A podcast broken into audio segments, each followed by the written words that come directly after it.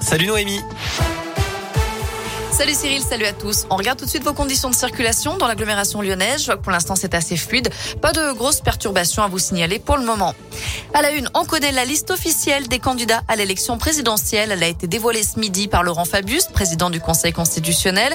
Ils seront donc 12 sur la ligne de départ le 10 avril prochain. Dernier à avoir déposé ses 500 parrainages.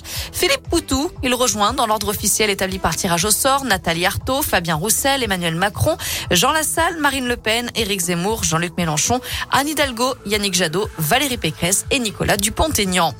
Et malgré la guerre en Ukraine, Emmanuel Macron débute officiellement sa campagne ce soir avec un premier déplacement.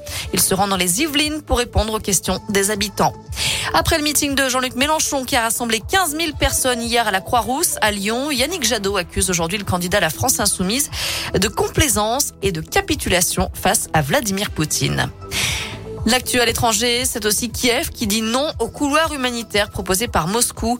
Le Kremlin suggérait d'évacuer les populations civiles des principales villes assiégées, mais pour les emmener en Biélorussie, puis en Russie, ce que le gouvernement ukrainien rejette. Plus d'un million et demi de personnes ont fui les zones de conflit en dix jours, du jamais vu depuis la Seconde Guerre mondiale. De nouvelles négociations entre l'Ukraine et la Russie sont prévues à partir de 15 heures heure française cet après-midi. Un conflit qui inquiète les consommateurs. Le prix du gaz européen s'envole de plus de 60% à plus de 300 euros le mégawattheure. Une forte hausse également des prix du blé, mais aussi du pétrole, près de 140 dollars le baril hier et plus de 2 euros le litre de gazole par endroit en France.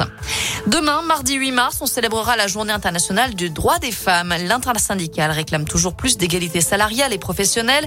Des grèves et des perturbations sont attendues dans les services publics, les crèches, les cantines, les services périscolaires ou encore les transports. Et puis une nouvelle journée noire dans les transports lyonnais. Les agents TCL seront en grève jeudi pour protester encore une fois contre le projet d'allotissement du réseau prévu pour la fin de l'année. Il pourrait dépendre de plusieurs opérateurs. Les syndicats craignent de perdre certains acquis sociaux. Le mois dernier, 70% des conducteurs avaient suivi le mouvement de grève. Une manif est prévue à midi 30 jeudi devant le siège du Citral à La Pardieu.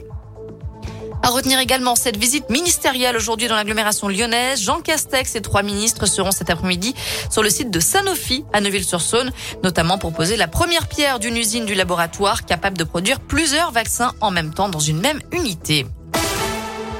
Allez, un mot de sport deux nouvelles médailles d'or pour les Bleus aux Jeux paralympiques. Cécile Hernandez s'est imposée en snowboard cross et Arthur Bauchet en super combiné de ski alpin.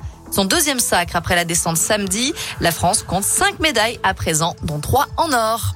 Voilà pour l'essentiel de l'actu. On jette un œil à la météo pour cet après-midi. C'est très simple. Hein.